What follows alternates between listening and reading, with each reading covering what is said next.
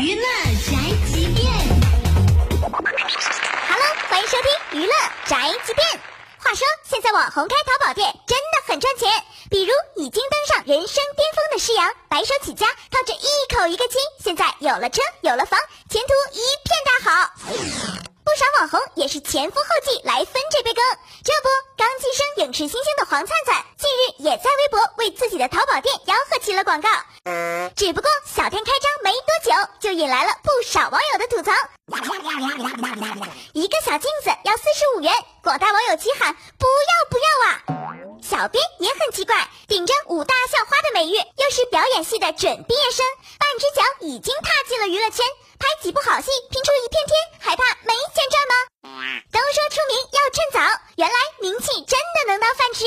网红二点零版本要想进化成三点零版本，在这个任重道远的成名路上，各各位网红小主们可得加把劲啦！OK，以上内容由大嘴播报，观点与本台无关哦。搜索 FM 一零七二，关注电台订阅号，好音乐、好资讯，微信在线收听吧。